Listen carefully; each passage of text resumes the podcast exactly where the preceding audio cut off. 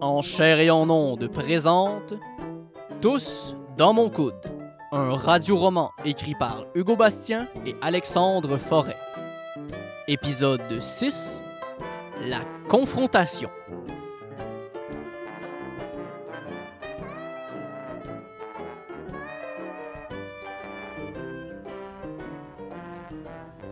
Jérémy, à côté dans la porte d'entrée de son condo, est devant Mathieu, Harold et Eric. Vous êtes qui, vous Euh, Euh, lui, c'est mon garagiste. C'est juste ça que je suis pour toi?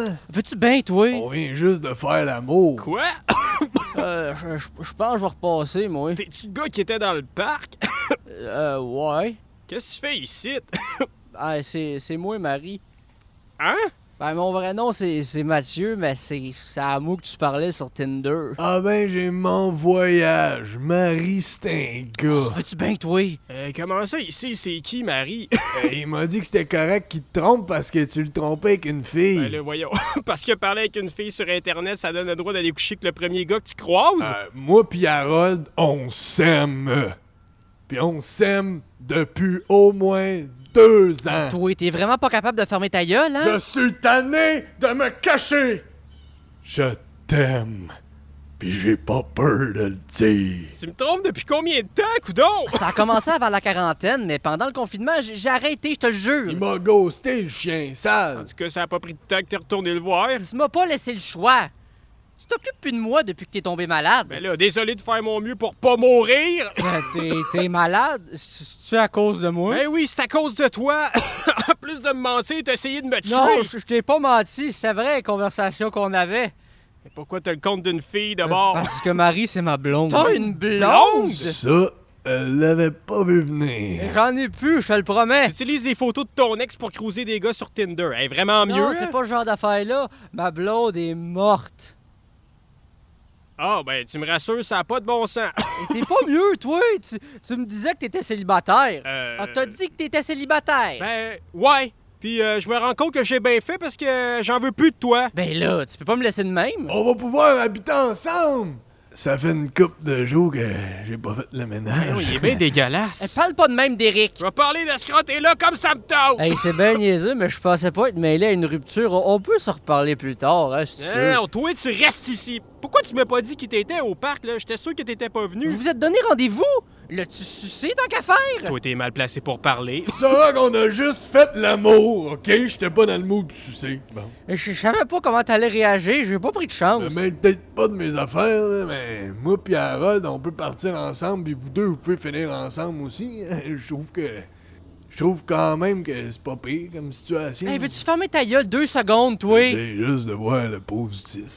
C'est pas le moment. Alors, retourne au garage puis on s'en reparle plus tard. Ben, je veux pas partir sans toi, mon petit bébé en chocolat. Jérémy, je m'excuse, vraiment.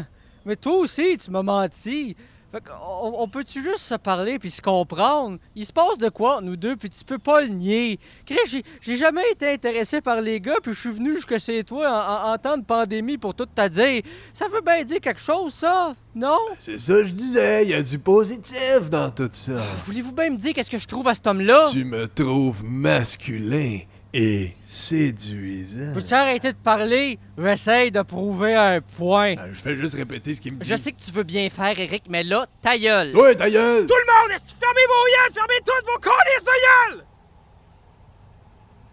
Es-tu frure? Là, vous crissez votre camp chez vous, OK? Puis je veux plus rien savoir. Ben non, mon amour, là, c'est pas grave, là. Lâche-le, mon amour, OK? Tu me trompes depuis deux ans. J'ai tout fait pour toi, ma Chris. J'ai même crissé ma carrière au vidange pour toi, puis c'est ça que ça donne, hein? Fait que décalisse. Je veux plus jamais te voir la face, OK? Ben là, tu peux quand même pas m'expulser de chez moi. Chris! Bon, on va faire un bout, nous autres. hein. Là, on peut, on peut se parler, nous deux? Parce que, regarde, je sais même pas t'es qui, OK? Moi, je viens d'apprendre que mon chum me trompe depuis au moins deux ans, puis que la seule autre personne à qui je faisais confiance, ben, elle existe pas. Tu m'as niaisé pendant un mois, fait que j'ai pas envie de parler à personne en ce moment, OK? J'ai plus envie de parler à personne! Fait que, va-t'en! Jérémy ferme la porte. Je peux pas croire qu'il me sort de chez moi. On le fait à deux le cash down sur ce condo-là. Ça va bien aller, mon amour. Tu vas pouvoir venir chez moi, bon, on va pouvoir s'embrasser sur mes guenilles pleines d'huile. Touche-moi pas, tu m'écœures. Harold et Eric marchent vers le garage pendant que Mathieu est figé devant la porte de Jérémy.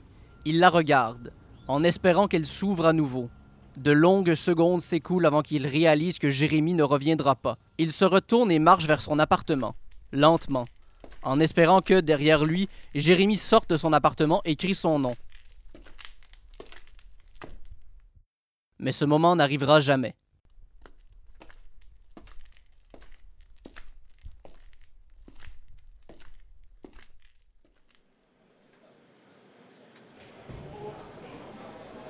Mesdames et messieurs, voici pour une annonce spéciale le premier ministre François Legault, le directeur de la Santé publique, M. Dr Horacio Arruda, ainsi que la nouvelle ministre de la Santé suite à la démission de M. Goudzo quand il a vu son maigre chèque de paye, un Golden Retriever. Elle a deux ans, elle s'appelle Sally et on sait qu'elle, elle nous restera fidèle. En tout cas, on espère. Je cède maintenant la parole au premier ministre. Chères Québécoises et chers Québécois, c'est le temps de sortir une bonne bouteille de Nicolas Laloux car j'annonce officiellement la fin de la quarantaine! Ben donc! ça, c'est toute une surprise, ça! Dans une usine de yogourt de Saint-Félicien, un employé a été mis au défi de manger un yogourt passé date depuis deux ans. Voulant faire son tof, ben il l'a fait. Ben, C'était un peu dégueulasse, ça! Il a ensuite été en contact avec le virus, mais on a réalisé qu'il avait développé une enzyme qui détruisait le virus en mangeant le yogourt. Ben voyons donc, y a-tu développé un sens critique aussi? Ouais! Faudrait pas qu'on commence à manger plein d'affaires passées de date. L'usine nous a promis de nous envoyer tout son vieux stock. On a pu avoir peur, tout le monde. C'est enfin terminé. La pandémie est officiellement terminée. Vous pouvez tous sortir de chez vous. Mathieu arrive à la porte de son appartement.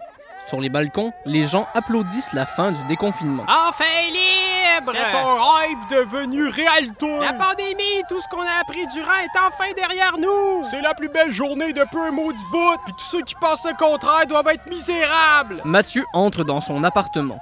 Mike est sur le sofa en train de faire des shooters. C'est fini, dude! Je, je. je sais pas quoi, là, mais euh, c'est dead, man!